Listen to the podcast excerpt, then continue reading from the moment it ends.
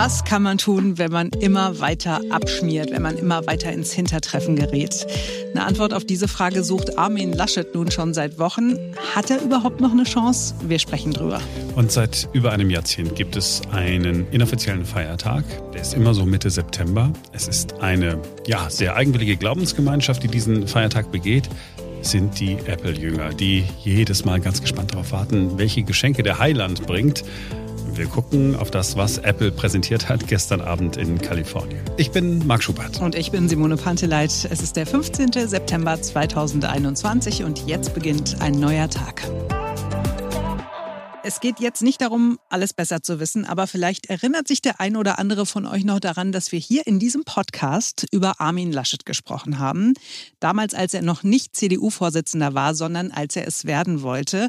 Wir haben dann einmal so kurz alle drei Bewerber vorgestellt und Armin Laschet hatte eben den, sagen wir, spannendsten Werdegang. Ja, ein Mann, der immer durch Unvermögen aufgefallen ist. Unter anderem ging es ja um diese Geschichte, dass er die ähm, Klausuren von Studenten bewertet hat, obwohl er die Arbeiten verloren hatte und dann ist nur rausgekommen, dass er diese Teile verloren hatte, weil er auch Leute benotet hatte, die überhaupt nicht mitgeschrieben hatten. Und ich, und ich weiß noch, dass ich damals gesagt habe, so ein Mensch hat nicht das Format, Kanzler zu sein. Und jetzt sehen wir, dass ich nicht der oberschlaue Besserwisser bin. Ich habe ja am Ende des Tages nur das gesagt, was eine überwiegende Mehrheit der Menschen in Deutschland inzwischen auch denkt. Armin Laschet kann es einfach nicht. Es ist nicht nur diese alte Geschichte, die ihn eingeholt hat. In den vergangenen Wochen und Monaten hat er regelmäßig für neues Kopfschütteln gesorgt. Und so richtig weiß niemand, wie die Union noch zu retten genau ist. Das Zukunftsteam war ein Schuss in den Ofen. Experten und Expertinnen, die etwas anderes machen als schlicht Experimente ideologischer Art. Und die würde ich Ihnen heute gerne vorstellen. Das 100-Tage-Programm hat auch nicht so gezündet. Familienpolitik. Und das ist auch eines unserer Schwerpunkte in dem Sofortprogramm, das wir Ihnen heute vorlegen. Das sind sechs Pakete zu den wichtigen Fragen, die wir unmittelbar anpacken wollen, 100 Tage nach der Wahl. Ja, was kann man jetzt überhaupt noch machen? Ist die rote Sockenkampagne vielleicht doch noch eine Möglichkeit? Wir besprechen das mit einem Mann, der sich auskennt, wenn es um politische Kampagnen geht. Es ist Dr. Benjamin Höhne vom Institut für Parlamentarismusforschung. Hallo, Herr Dr. Höhne. Hallo, Herr Schubert. Was macht das Institut für Parlamentarismusforschung den ganzen Tag? Das Institut für Parlamentarismusforschung, kurz IPAL, ist ein kleines politikwissenschaftliches Forschungsinstitut. Wir sind am ähm, in der Nähe vom Checkpoint Charlie in der Mauerstraße in Berlin Mitte. Es gibt seit ein paar Jahren erst, also ein relativ junges Institut. Und das Besondere ist, dass wir ein außeruniversitäres Forschungsinstitut sind. Das heißt, nicht getragen werden von öffentlichen Geldern, sondern eine Stiftung, die Stiftung Wissenschaft und Demokratie, unsere Arbeit äh, finanziert. Und der ist es besonders wichtig, dass äh, wir gute politikwissenschaftliche Forschung betreiben, aber zugleich auch von unseren Forschungsergebnissen etwas weitergeben in die Öffentlichkeit hinein und zum Beispiel mit Marc Schubert sprechen. Sehr gut, dann haben wir ja genau den richtigen Mann. Warum ich mich gefreut habe, dass Sie Zeit für uns hatten, war, dass äh, ich in den vergangenen Tagen und Wochen, also zwei Wochen sind es, glaube ich, zweieinhalb vielleicht, ähm, immer wieder gelesen und gehört habe, dass die äh, Union jetzt mit ihrem Negative Campaigning, also mit äh, negativem Wahlkampf versucht zu punkten, sei ja wohl das allerletzte. Diese rote Sockenkampagne, die wieder äh, hervorzuholen, sei so total dramatisch, das sei auch total negativ, total schlecht. Man soll doch bitte seine eigenen Stärken betonen. Ist das so fragwürdig und verwerflich, was die Union macht? Nö, das macht sie ja auch nicht zum ersten Mal, Herr Schubert. Also das ist, begann ja 1994, da wurde die das erste Mal aufgelegt vom damaligen Generalsekretär Hinze, die Rote Sockenkampagne, und hatte damals ja tatsächlich auch noch irgendwie eine, realpolitische Untersetzung, drücke ich es mal so aus. Ähm, also es geht ja bei diesen Kampagnen im Prinzip darum, diffuse Ängste in der Bevölkerung zu schüren vor einem linken Regierungsbündnis. Ähm, und damals ähm, gab es ja die SED-Nachfolgepartei äh, PDS im Osten, wo man nicht so richtig wusste, ist die schon in der Demokratie angekommen? Möchte die überhaupt äh, eine demokratische Partei in dem Sinne sein oder kämpft die aktiv irgendwann gegen die bestehende Ordnung? Also das war 1994 vielleicht noch nicht so klar, wie das heute äh, klar ist. Deshalb denke ich, ähm, wird, äh, wird das nicht richtig funzen mit dieser Kampagne, weil die Menschen auch gar nicht mehr ähm, Angst davor haben, dass sozusagen im Gewand der Linkspartei äh, es Bestrebungen gibt, die Bundesrepublik Deutschland in, äh, weiß ich nicht, eine, eine, eine kommunistische Staatsform umzuwandeln. Also ich glaube, das hat keine realpolitische Untersetzung mehr, unabhängig davon, dass man jetzt auch darüber sprechen könnte, möchte denn die Linke überhaupt Teil einer Bundesregierung sein? Es gibt ja starke Bestrebungen im linken Flügel, die das gar nicht wollen, die sozusagen sagen, wir machen lieber Oppositionspolitik und versuchen von daher die Bundesrepublik umzugestalten. Das ist das eine. Und dann kann man sich auch die SPD anschauen und die Grünen. Und die haben ja auch doch starke Vorbehalte gegenüber ähm, einem Regierungsbündnis mit der Linkspartei, weil sie sagen, bei vielen Fragen äh, kommen wir nicht äh, zusammen. Eben äh, zum Beispiel in der Außen- und Sicherheitspolitik, wo äh, die Linke ja nach wie vor ganz, ganz starke Probleme mit der NATO hat, ähm, mit der Bundeswehr, gegen jegliche Auslandseinsätze der Bundeswehr ist. Also da sehe ich nicht richtig, wie die drei Parteien zusammenkommen wollen wollen. Insofern zurück zu, zur CDU-Kampagne will man da Ängste eben in der Bevölkerung schüren, die äh, gerade in Westdeutschland unter dem Stichwort äh, Antikommunismus ähm, über Jahrzehnte in der alten Bundesrepublik eine große Rolle gespielt haben. Im Osten ähm, ist das auch nach 1990 schon etwas lockerer gesehen worden. Und wie gesagt, ähm, heutzutage glaube ich nicht, dass das noch groß verfängt. Wenn wir jetzt aber, wenn wir jetzt sagen, okay, der, der Begriff Negative Campaigning ähm, ist, nehmen wir ein bisschen zurück und dann reden wir von Lagerwahlkampf. Ja, das ist sozusagen vielleicht sozusagen die Vorstufe zu sagen, okay, ihr, äh, ihr da seid die Roten, ihr wollt äh, den, den Reichen äh, was wegnehmen und es dem Armen geben, aber am Ende des Tages seid ihr dann doch ein bisschen auf dem Weg Sozialismus unterwegs. Ist es nicht aber dann dennoch so, selbst wenn ich keine Angst vor der Linkspartei habe, dass es eine Klientel gibt, die, die sagt, nee, tatsächlich, ich möchte freie Marktwirtschaft leben? Ja, na klar. Ähm, haben die Parteien unterschiedliche Konzepte, mit denen sie ähm, an den Wählermarkt herantreten. Das ist völlig legitim und da braucht es auch Auseinandersetzungen und da müssen die Parteien auch ihre eigenen Positionen deutlich machen und die sind auf einer Links-Rechts-Skala natürlich völlig unterschiedlich. Also die linken Parteien, die darauf setzen, dass der Staat in der Wirtschaft interveniert, dass es zur Umverteilung kommt. Und dann hat man rechts der politischen Mitte oder im, Bürger, im sogenannten bürgerlichen Lager, äh, beginnt bei CDU über CSU bis hin zur FDP, äh, eher die Ansicht, dass zu viel Staat der Wirtschaft schadet. Ähm, und da hat man sozusagen auf dieser Achse ähm, unterschiedliche Positionen, die die Parteien deutlich machen, behaupten und sich dabei auch ein Stück weit untereinander attackieren. Und dann hat man aber ähm, mit den Grünen äh, und ein Stück weit auch mit den Populisten noch eine andere Dimension, die sich da auftut. Nämlich, dass äh, viele Probleme, vor denen wir heutzutage stehen, sei es jetzt Klima, Umweltschutz, ähm, sei, es, sei es Minderheitenpolitik, dass da wiederum ähm, viel stärker auch staatliche Interventionen äh, notwendig sind, um zu ähm, bestimmten ähm, ja, zu bestimmten neuen Regelungen zu kommen. Das kann man sozusagen nicht einfach ähm, äh, der Gesellschaft oder dem Markt überlassen. Dann passiert da aus Sicht äh, zum Beispiel der Grünen zu wenig. Insofern, ähm, ja, nochmal der Punkt, Parteien treten mit unterschiedlichen Konzepten an. Das ist richtig und wichtig. Und dass sie sich dabei zum Teil mit Negative Campaigning ähm, äh, bekriegen, das ist eine Frage, die wir so vielleicht in Deutschland in, in dieser Form, wie wir das jüngst erlebt haben, noch nicht ja, gesehen haben. Hauptsache Abgrenzung, Hauptsache ist, man, man macht seinen Punkt klar. Dieses, wofür jemand steht. Ähm, wir haben die Spitzenkandidaten, die wir alle in den Fokus nehmen. Wir haben zu Beginn unseres Gesprächs schon gesagt, naja, eigentlich funktioniert es ja bei uns anders. Wir wählen ja gar keinen Bundeskanzler. Ähm, wir, äh, wir wählen den Deutschen Bundestag. So, und dann sind wir nämlich genau bei dem, bei dem Punkt, wenn wir immer sagen, ah, Wahlkampf, wie, wie muss man denn den Wahlkampf eigentlich gestalten? Kein Mensch, also Sie gucken in die Wahlprogramme, ich gucke in die Wahlprogramme, weil wir es beruflich machen müssen. Ähm, wenn ich es nicht müsste, glaube ich auch nicht, würde ich dass, dass ich es tun würde. Die Menschen da draußen gucken, ich meine, wie wie viel gucken? 5 Prozent? Ich weiß nicht, ob es Untersuchungen gibt, sich die Wahlprogramme mal genauer an. Nein. Wie kann man eigentlich als Partei Menschen erreichen? Wenn die die Programme nicht lesen und man Müssen wir auf Spitzenkandidaten äh, setzen? Ist das das einzige Vehikel, das wir haben?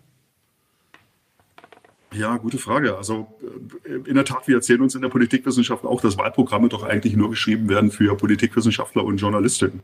Ähm, ganz so schlimm ist es am Ende des Tages nicht. Ich glaube schon, dass der ein oder andere tatsächlich auch Wahlprogramme liest. Und es gibt ja auch noch weitere Möglichkeiten wie der Wahlomat, der sich ja großer äh, Popularität erfreut, wo man auch eine Annäherung an die Programme der Parteien hinbekommen kann oder gucken kann, wie sie zu einem selbst passt. Und naja, was dann die, die Beweggründe für das Wahlverhalten heutzutage sind, ähm, nach wie vor drei wichtige Punkte. Die Parteiidentifikation, eine Art psychologische Parteimitgliedschaft. Fühle ich mich einer Partei nahe? Ähm, bin ich da traditionell vielleicht auch in dem Milieu verortet und wähle diese Partei relativ unabhängig davon, was gerade ähm, ein Spitzenpolitiker vielleicht sagt oder wer überhaupt der Spitzenpolitiker sagt. Also sozusagen Parteiidentifikation nach wie vor spielt sie eine Rolle, aber ist abnehmend. Und dann geht es ähm, um die Programme, um die Themen, mit denen Parteien äh, konkurrieren. Und da sieht man schon, dass ja jetzt bei dieser Wahl drei Parteien sehr stark um die Mitte konkurrieren, was in gewisser Weise auch zu Verwässerung von Positionen führen kann. Denn je konkreter eine Partei eine bestimmte Position besetzt, riskiert sie auf der anderen Seite, dass sie ähm, dann Menschen womöglich ähm, verliert, die ähm, mit dieser Position, diese, die dieser Position wenig abgewinnen können. Und das sind die Grünen, das ist die SPD und das sind CDU, CSU. Also starke Konkurrenz um die Mitte. Und dann als weiterer dritter wichtiger Aspekt tatsächlich das Personal an der Spitze. Also zunehmend wird das Personal wichtiger. Das Personal, die Spitzenpolitikerinnen sind in, ähm, im, im, TV, sind in den sozialen Medien äh, unterwegs. Sie können mobilisieren ähm, und da hat man ja bei diesem Bundestagswahlkampf gesehen, äh, dass äh, das irgendwie mit dem Personal nicht, nicht ganz so hingehauen hat, wie die Parteien sich das selbst vorgestellt haben. Also Frau Baerbock macht viele Fehler, wird aber auch von vornherein angegriffen, hat auch Negative Campaigning erlebt, äh, einfach aufgrund ihres Geschlechts schon und weiterer Aspekte. Dann sehen wir Laschet, der auch an vielen Stellen keine, also nicht Bella Figura abgegeben hat, auch handwerkliche Fehler gemacht hat. Ähm, und dann sehen wir Herrn, Herrn Scholz, der einfach gar keine Fehler macht weil er keine Fehler Fehler macht, ähm, eine Popularität äh, plötzlich erlebt, die auch dazu führt, dass er seine eigene Partei ein Stück weit hochziehen kann. Ähm, also das ist schon ganz interessant gewesen, das zu beobachten. So, und jetzt sind wir ja ein paar Tage nur noch äh, vor der Wahl. Äh, Armin Laschet, Sinkflug, Sinkflug, Sinkflug, Sinkflug. Das lässt sich doch nicht allen Ernstes wieder aufholen oder doch? Oder hat es das schon mal gegeben? Da müsste jetzt irgendwas Besonderes passieren. Ich bin da auch gespannt, was da noch passieren soll. Ähm, es kommt mir aber ziemlich vieles doch recht ähm, verzweifelt vor. Man greift da jeden Strohhalm, man stellt nochmal ein Kompetenzteam auf mit oh Friedrich Gott, ja, Merz. Das habe ich ja ganz ähm, vergessen. Wissen Sie, warum ich es vergessen habe? Weil das ja dieses ja. Team, ja, das Team, das in der Zukunft steht, alle sind ziemlich alt oder unbekannt. Das ist Wahnsinn, oder? Genau, und kennen sich untereinander offenbar auch nicht so gut, ja. wie, wie, man das bei Merz ja dann sehen konnte. Ja. Ähm, also das, das wirkt schon so wie, wie verzweifelter Griff zum, ja. zum Strohhalm. Ähm, aber andererseits ist es so volatil, ähm, wir können nicht wirklich sagen, ob da noch was kommt, was so noch mal ein bisschen der CDU, CSU Auftrieb äh, verschaffen könnte. Jetzt ist ja der Parteitag am Wochenende äh, gewesen, äh, der CSU in, in, in Nürnberg. Ähm, aber ich glaube nicht, dass noch das große Thema ähm, für die Union kommt, dass sie das Ruder rumreißen kann. Wenn jetzt ein Olaf Scholz äh, mit seiner SPD bei 25 liegt und ein Armin Laschet bei 22, wir haben Fehlertoleranz von zweieinhalb bis dreieinhalb äh, Prozentpunkten. Vielleicht reicht ja dann, wenn ich von diesen Unentschlossenen nur zwei Prozentpunkte zu mir rüberhole, dann habe ich's. Dann, dann bin ich die stärkste Fraktion im Deutschen Bundestag. Ja, auf jeden Fall. Und deshalb bemühen sich ja die Parteien auch bis zum Ende auch um die Unentschlossenen, was für sie auch mal eine Gratwanderung bedeutet. Einerseits äh, die angestammten Milieus zur Wahl zu bewegen also die müssen auch weiter mobilisiert werden und zugleich aber auch ähm, neue Schichten im Blick zu haben. Und das bedeutet auch eine gewisse ähm, Ambivalenz in der, in der Wählerinnenansprache. Also ist schon eine richtig große Herausforderung, würde ich sagen, vor der die Parteien da stehen. Und dann gab es ja jetzt auch eine Debatte, Mensch, würde sich das nicht lohnen, ähm, für die Parteien nochmal über den Spitzenkandidaten, die Spitzenkandidatin nachzudenken, bei den Grünen die Frau Baerbock, äh, bei der CDU Herr Laschet, ob es da nicht Sinn machen würde, doch nochmal vielleicht auszuwechseln und ein mutiges Signal mhm. ähm, an die Wählerinschaft zu senden. Natürlich auch ein Eingeständnis, einen Fehler gemacht zu haben. Ähm, Aber da sagen doch die meisten Stimmen und die Parteien auch, nee, das ist uns so risikobehaftet, das machen wir nicht und gehen dann lieber oder riskieren dann ähm, eher ein verhaltenes Ergebnis. Wo ich persönlich sagen würde, ruhig Mut und ähm, Mut, äh, nur wer, wer mutig ist und wer riskiert, hat auch Chancen auf einen großen Gewinn. Oh, Sie sagen ähm, jetzt gerade mal eben äh, den CDU-Politikern, die Entscheidung treffen, dem CDU-Präsidium, den Abgeordneten im Deutschen Bundestag, Leute, haut den äh, Laschet zur Seite und nimmt den Markus Söder? muss jetzt vielleicht ja nicht so dramatisch ausgedrückt werden. Vielleicht könnte Herr Laschet auch sagen, äh, dass es Sinn machen würde, da noch ein mutiges Signal auf den letzten Metern äh, an die eigene Basis äh, zu, zu, zu schicken. Zumal man ja weiß, also im Osten kommt Herr Laschet nicht so gut an. Da waren sie eigentlich auch gegen seine Kandidatur. In Bayern sowieso. Ähm, insofern, ähm, ich, ich meine, ich kann die Partei nicht beraten, das muss die Partei selbst wissen, mhm. mit wem sie das beste Wahlergebnis erzielen kann. Aber ähm, aus demokratietheoretischer Sicht hielt ich das schon für möglich. Klar ist die ganze Kampagne dann nicht mehr auf einen neuen Spitzenkandidaten umzulenken, aber äh, was soll's, so viele Laschet-Plakate sieht man, glaube ich, eh nicht auf den Straßen. Und ähm, dann in den anderen Spitzenkandidaten in den Vordergrund zu bringen, über Medienauftritte, soziale Medien, glaube, da kann man schon auch kampagnentechnisch noch einiges machen. Ich habe äh, mit äh, CDU-Politikern äh, immer off the record darüber gesprochen, äh, auch Bundestagsabgeordneten, auch mit äh, Kollegen von Ihnen. Und alle sagen, nee, machen wir nicht. Am Ende des Tages wird es schon deswegen nicht gehen, weil Wolfgang Schäuble es nicht zulässt. naja, das ist ja nur ein Vorstandsbeschluss äh, gewesen. Das heißt, der könnte auch ganz schnell wieder kassiert werden. Das sähe ja anders aus, wenn die äh, Parteimitglieder, wie das Söder ja wollte, wenn die Parteimitglieder abgestimmt hätten und ähm, da sich sozusagen gegen ein demokratisches Votum zu stellen, das ist dann nicht mehr so einfach möglich. Aber es war eine Vorstandsentscheidung und die ist natürlich auch wieder schnell äh, zu revidieren. Klar, ich verstehe die ganzen Bedenken, ich halte es auch für unrealistisch. Das, das ist, ist gar keine Frage. Nur frage ich mich schon, warum da nicht ein bisschen mehr Mut und eben das Argument, wer riskiert, kann auch mehr gewinnen. Ähm, und glauben Sie, Herr Schubert, dass irgendjemand, der die CDU wählt oder zum Milieu, der Wählerinnenmilieu der CDU gehört, ähm, die CDU nicht mehr wählen würde, wenn ähm, man sich jetzt dann doch für Söder an der Spitze entscheidet? Im Gegenteil, man hat ein viel besseres Gefühl. Mit gutem Gewissen kann ich meine Partei wieder wählen. Endlich sind wir wieder bürgerlich. Ich vermute auch, dass es in die Richtung gehen würde. So, ich vermute aber auch, dass egal, äh, wie das Ergebnis äh, dann sein wird, wir zum ersten Mal eine Bundeskanzlerin oder einen Bundeskanzler haben werden, der wirklich von einer krassen Minderheit nur gewählt worden ist. Also ich schätze mal nur ein Viertel, ja, wird, wird herauskommen, 25 Prozent.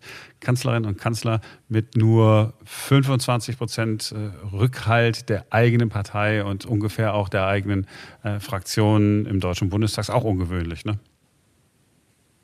Ja, genau. Also die, äh, der Anteil wird relativ gering sein und der ist ja sogar noch geringer, weil ähm, die Wahlbeteiligung ja nicht zu 100 Prozent ist. Das heißt, von den Wahlberechtigten, wenn da mal so 70 Prozent, 80 Prozent äh, wählen gehen, dann ist ein Ergebnis von 25 Prozent, sagen wir mal, für die SPD ja tatsächlich am Ende nur, kann es nicht genau sagen, aber ein Wert unter 20 Prozent äh, aller Wahlberechtigten. Also das muss man ja nochmal ein Stück weit nach unten setzen. Ähm, Ah. Ja, es wird eine Koalitionsregierung geben, das ist auch klar. Eine Zweierkoalition wird wahrscheinlich nicht reichen. Es gibt ja jetzt schon Überlegungen, ob die CDU auch äh, eine große Koalition eingehen würde unter der SPD als Juniorpartner. Ich persönlich halte das auch möglich, weil die CDU will vor allem eins und das ist regieren. Ähm, Natürlich dann nicht mehr mit ähm, Herrn Laschet an der Spitze, das würde nicht gehen, aber könnte ich mir auch vorstellen, dass die CDU in diese Richtung geht, wenn es dazu kommen sollte. Und dann wird man mit hoher Wahrscheinlichkeit eine dritte Partei äh, benötigen. Ähm, ganz heißer Kandidat sind natürlich die Grünen, dass sie so oder so, egal in welcher Konstellation, ähm, Teil der einer neuen Bundesregierung sein werden. Herr Dr. Höhne, danke, dass Sie sich äh, Zeit für uns genommen haben. Sehr gerne, Schubert. Hat Spaß gemacht, das Gespräch. Uns auch. Bis bald.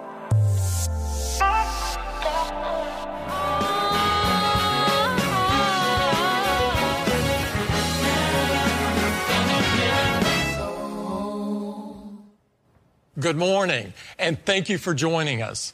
I really love the incredible energy in that opening. It represents the way we feel about California. California has always been a place for people with big ambitions and big dreams. A place where people are fueled with optimism to make things better, to make things that can change the world. It is such an important part of who we are at Apple and inspires us in everything we create and do. We're proud to call California our home. We have a lot to talk about today. Ja, das war sie, die Messe, die alljährlich in der Heiligen Stätte in Cupertino in Kalifornien gelesen wird. Im Steve Jobs Theater in dieser Apple-Zentrale werden die neuesten Neuigkeiten vorgestellt. Ja, und weltweit sitzen Millionen Menschen für ihren Rechnern und äh, gucken sich das alles per Livestream an. Ich äh, gebe zu, ich bin auch so ein Apple-Fan. Apple-Jünger würde ich jetzt nicht sagen, aber Fan. Und ich ärgere mich manchmal wirklich über mich selbst. Ähm, ich habe auch sogar schon mal versucht, statt des iPhones äh, ein anderes Telefon zu benutzen, ein Android-Phone. Habe ich mir extra gekauft. Mhm es hat mich nicht überzeugt. Ich kam damit nicht klar. Ich musste zum iPhone zurück, wirklich schweren Herzens und war dann ganz, ganz glücklich, als ich wieder mein, mein iPhone hatte. Ich versuche aber trotzdem kritisch zu bleiben. Und das ist ein gutes Stichwort, kritisch bleiben. Wir gucken einfach mal, welche Neuerungen Apple in diesem Jahr vorgestellt hat und ob die wirklich was Besonderes sind. Es geht um Technik und das bedeutet, Ferenc Reinke muss in diesem Podcast mitspielen. Hi Ferenc. Hallo. Wie war die Apple Show? Ja, also ähm, sie war ja insofern nochmal ungewöhnlich, als dass es ja wieder nur eine virtuelle Show war. Also im Grunde, also im Grunde war es einfach ein Livestream. Äh, es haben so ein bisschen das Publikum und die Journalisten gefehlt und damit auch der Applaus.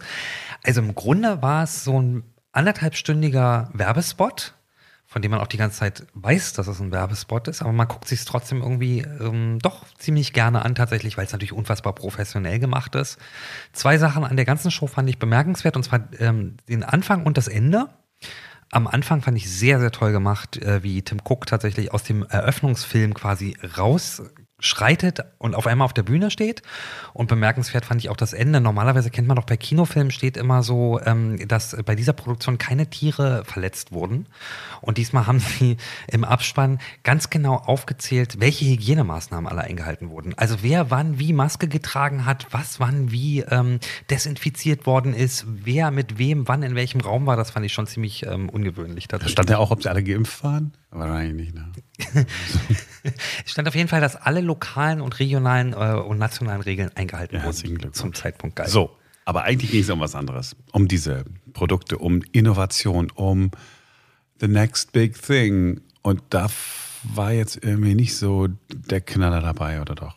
Habe ich was übersehen? Nee, also so richtig der Knaller war tatsächlich nicht mit dabei. Erstmal, was ich insgesamt ganz interessant finde, egal ob es um das iPad geht, um die nächste Apple Watch oder auch die neuen iPhones, ist so einerseits der Schritt zu mehr Individualisierung. Also all diese Geräte gibt es jetzt in mehr Farben. Bisher hatten wir ja so die üblichen Farben Schwarz, Gold, ähm, Space Grau, wie das heißt. Jetzt gibt's äh, bei mehr Geräten auch dieses Roségold. Es gibt jetzt auch äh, das iPhone Pro beispielsweise in Blau tatsächlich. Das fand ich ganz interessant. Und interessant fand ich, dass bei allen Produkten Apple sehr, sehr wichtig ist, dass maschinelles Lernen dahinter steckt. Das fand ich sehr, sehr interessant. Ich habe mir aufgefallen, dass Sie diesmal auch ähm, stark betont haben, äh, wie sehr Sie auf Recycling-Materialien setzen. Ne? Mhm, definitiv, genau. Das kam im Prinzip eigentlich bei jedem Produkt, das vorgestellt wurde, gab es sozusagen in dem Produktspot quasi nochmal einen kleinen Spot, wo es prinzipiell äh, darum ging, tatsächlich, ja, was tun sie alles für die Umwelt, wie nachhaltig ist es und ähm, wie viel recycelte Materialien sind quasi da drin verbaut. Das, was ich allerdings gesehen habe, also okay, sind alles Produkte, die ich schon habe. Ich habe ein iPad, ähm, ich habe ein uraltes iPad, ja. also ist ja schon ewig und drei Tage alt. Ich habe immer noch keinen guten Grund äh, gesehen, dass ich mir jetzt ein neues kaufen müsste, oder? Eigentlich nicht. Also ich sag mal so, wer, wer noch keins hat, da finde ich ganz interessant, dass ähm, zum Beispiel diese Technik, diese Center Stage Technik, die es bisher ja nur im iPad Pro gab, dass es die jetzt auch zum Beispiel im iPad Mini gibt. Also Center Stage bedeutet quasi, wenn ich mich mit der Kamera filme und ich bewege mich im Bild, dann sorgt die Kamera dafür automatisch, ohne dass ich das iPad irgendwie bewegen oder den Winkel verändern müsste, sorgt die Kamera dafür, dass ich im Prinzip immer mehr oder weniger in der Bildmitte bin. Das ist ein Feature, das gab es bisher nur bei den äh, teuren iPads. Das gibt es jetzt im Prinzip auch bei den preiswerteren. Das fand ich tatsächlich ganz interessant. Ähm, klar, es ist wie immer bei den Geräten, äh, die Kameras sind besser. Das iPad Mini bekommt jetzt einen USB-C-Anschluss, äh, sodass man mehr Zubehör anschließen kann. Mm, es hat jetzt Touch-ID sozusagen nicht mehr auf dem Bildschirm, sondern im Startknopf äh, verbaut. Alles ganz interessant. Ich glaube, wenn man kein iPad hat und überlegt, ob man sich ein Tablet zulegt, dann ähm, kann einen das möglicherweise sozusagen zum Kauf motivieren, wenn man eins hat, ähm, glaube ich nicht. Also sie sind nicht die iPads sind nicht schlechter geworden. sie sind nicht schlechter geworden, aber sie sind eben vor allen Dingen technisch sozusagen nochmal weiterentwickelt worden, aber eigentlich auch das, was man erwartet. Und das ist jetzt eigentlich kein Grund, um in den Laden zu gehen oder ins Internet zu gehen und sich ein neues und trotzdem, zu kaufen. Apple formuliert das immer gleich, the most advanced iPad ever, ja, immer alles Superlative und natürlich ist es das Beste jemals, äh, aber sie tun so, als würde äh, keins mehr danach kommen. And really incredible ist ja auch ein Lieblingswort von Apple. Genau. Immer alles ist incredible. Ja, Kommen wir ja. zum nächsten Incredible. Wir robben, sind die immer besten Produkte, ja. ja. Wir robben uns langsam ran äh, an das iPhone, erst noch die Apple Watch, auch da. Ja, äh, alles ist irgendwie ein bisschen besser geworden äh, kann man schneller laden, irgendwie Display ist noch besser und so, aber ich habe jetzt mhm. das Vor, Vor, Vorgängermodell auch da würde ich sagen, ja, wenn du schon eine Apple äh, Watch hast, die funktioniert, kauf dir keine neue. Wobei ich ein bisschen dachte, sie haben so ein bisschen auch die, diese neue Apple Watch für dich entwickelt, weil die so auf Radfahrer geht tatsächlich. Ne? Also sie erinnert dich, wenn du dich aufs Fahrrad setzt, soll sich, soll dich die neue äh, Apple Watch erinnern daran, dass du quasi auf dem Fahrrad ja auch ein Workout machen ja. könntest, statt einfach nur rumzuradeln. Sie erkennt Stürze. Und ich fand ganz interessant, dass die neue Apple Watch wohl besser berechnen kann, wie viele Kalorien du verbrauchst, wenn du wohlgemerkt auf einem E-Bike sitzt. Das fand ich ganz spannend. Das ist alles super, ja. Aber deswegen kann ich die alte Aber nicht Aber sind alles Dinge, die ich natürlich nicht brauche. Das, ja, genau. Es sind natürlich alles Dinge, die ich nicht brauche. Es ist schön, das zu haben. Aber auch da ist es eigentlich kein Grund jetzt, wenn ich schon eine habe, mit der ich zufrieden bin und selbst wenn das vielleicht sogar die Vorvorgeneration ist, ist es eigentlich nichts, weswegen ich sagen würde, gehe ich in den Laden, kaufe ich mir jetzt. Wichtig ist äh, auch nochmal zu wissen, Apple, äh, Apple macht nochmal klar, wir brauchen halt wirklich diese äh, Abo-Kunden. Wir brauchen nicht nur äh, Geräte, die wir äh, verkaufen. Ähm, jetzt Apple Fitness Plus kann jetzt noch mehr, man kann jetzt, keine Ahnung, äh, Pilates habe ich gesehen tatsächlich. Ja. Und geführte Meditation fand genau, ich auch die du dir, äh, die dir automatisch auch auf die Watch geladen wirst, damit du unterwegs noch weiter meditieren kannst, wenn du mhm. es auf dem iPhone angefangen hast. Nice, dass es das gibt. Auch keine echte Innovation, aber äh, wieder ein Service, äh, den man bei Apple dazu buchen kann, sodass da monatlich Geld schließt. Ne? Bei dieser Präsentation macht, hat Apple das ein bisschen schlauer gemacht als die letzten Male. Da war das so ein bisschen so, deswegen war, fand ich auch die letzte oder die vorletzte Präsentation war das, glaube ich, so ein bisschen ermüdend. Da gab es am Anfang so einen ewigen Blog mit, was es alles an neuer Software gibt und was das neue iOS kann.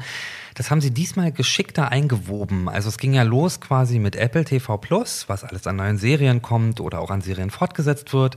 Dann beim iPad auch nochmal quasi und auch beim iPhone später nochmal so untergehoben, dass sie jetzt diese Fitnesskurse haben, diese Meditationskurse quasi haben. Später ging es auch nochmal um die Spiele, aber eben alles nicht so en bloc präsentiert, sondern eben immer in Verbindung mit der Hardware. Aber es zeigt eben tatsächlich, dass Apple das auch sehr, sehr wichtig ist, diese anderen Services anzubieten, weil da eben auch eine ganz, ganz, ganz große Menge Geld schlummert. Denn äh, das iPhone kann man nicht mal richtig neu erfinden, auch wenn Apple das gerne hätte.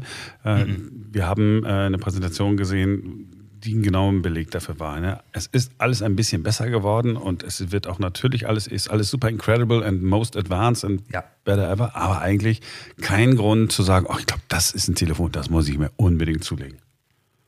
Überhaupt nicht. Also mein, ich habe ein bisschen nebenbei auch Twitter verfolgt und mein äh, Lieblingstweet war tatsächlich, äh, es postete jemand das Foto vom neuen, vom neuen iPhone 13 und jemand anders hat wirklich Sekunden darunter geschrieben, sieht da aus wie das iPhone 12. Ja. Ähm, und das ist es tatsächlich auch so ein bisschen. Man kann sie von außen im Prinzip kaum unterscheiden, wenn man jetzt nicht wirklich ein Experte ist oder ein Fan ist. Ähm, ja, es sind viele Verbesserungen drinne, aber die sind natürlich für den normalen Nutzer ist die Frage, okay, wie viel davon kann ich überhaupt ausreizen? Ähm, also da ist tatsächlich so ein bisschen so eine, ja, wie eine gläserne Decke erreicht. Ne? Es wird immer schneller, es wird immer leistungsfähiger, aber da ist eben kein richtiger so Bang irgendwie mit dabei. Ich, das, das richtig coole Ding ist, wenn zum Beispiel die Apple Watch, was man ja schon seit Jahren spekuliert, wenn die Apple Watch Blutzucker messen kann. Das ist nochmal ein next big thing. Oder mhm. wenn äh, das iPhone ausgepackt wird und passend zu dem iPhone gibt es eine intelligente Brille, Smart Glasses, die wirklich dann viel können. Ne? Ich glaube, das sind die Next Steps. Genau, dieser Wurf fehlt tatsächlich. Was ich beim äh, iPhone Pro tatsächlich ganz interessant finde, ist ähm, diese Geschichte mit dem Cinematic Mode. Das ist äh, aber natürlich auch noch für eine ganz kleine Zielgruppe wirklich interessant. Also diese Möglichkeit, dass wenn ich jetzt Filme mache, ich während des Films entscheiden kann, ist der Vordergrund scharf oder der Hintergrund scharf und dass ich sogar, nachdem ich es schon aufgenommen habe, auch nochmal entscheiden kann, will ich jetzt das doch nochmal verändern, jetzt soll auf einmal der Hintergrund scharf sein. Also diese Videobilder, die ich damit machen kann, das ist schon wirklich sehr, sehr, sehr nah dran an dem, was man mhm. eigentlich sonst noch aus dem Kino kennt. Aber auch da am Ende muss man sich fragen, wie viele Leute werden das tatsächlich alltäglich benutzen und das sind tatsächlich die aller, allerwenigsten. Also da gibt es so eine ganz kleine Gruppe, äh, für die ist das bestimmt total interessant und äh, die wird deswegen bestimmt auch mehr als 1000 Euro für so ein iPhone 13 Pro ausgeben.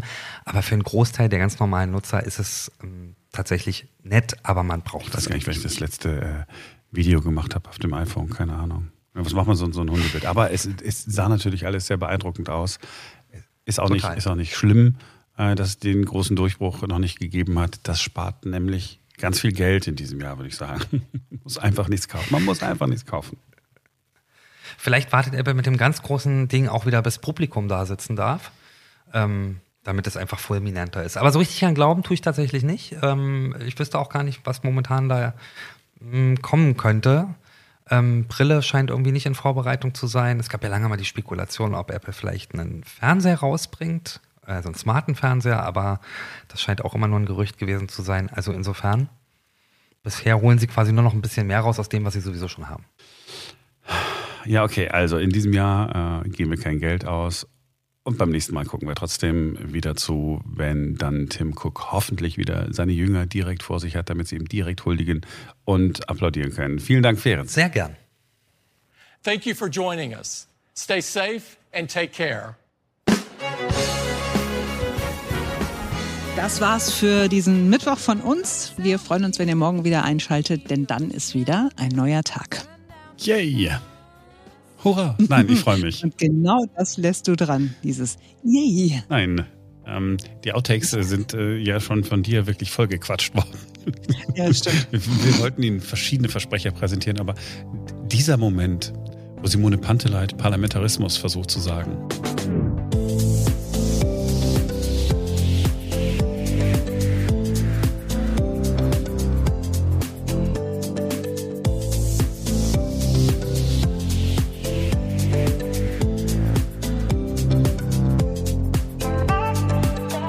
Es ist Dr. Benjamin Höhne vom Institut für Parlament. I knew that I would fuck up. Benjamin Höhne vom Institut für Parlamentarismusforschung. Hast es nicht so mit Parlamentarismus, ne? Parlamentarismus. Pala, warte mal, ich muss mir das mal, ich muss mir mal Bindestriche dazu. Menta. Genau. Also Parlamenta kommt von Menthol und Parla kommt von äh, Reden. Palade, mit, Palade mit, über, über Menthol sprechen. Das meint der Mann. Es ist Dr. Benjamin Höhne vom Institut. mein Gott, das kann doch wohl nicht dein Ernst Simone, was ist denn los? Warum hast du ein Problem mit Parlamentarismus? Ja, keine Ahnung. Vielleicht ist es irgendwie unterirdisch bei mir drin, irgendwie mhm. unterschwellig, ja, ja. unterbewusst. Okay, nochmal. Toi, toi, toi. toi, toi, toi. Muss es ist Dr. Benjamin Höhne vom Institut für Parlamentarismusforschung. Mein Gott, sensationell, wie du das gemacht hast.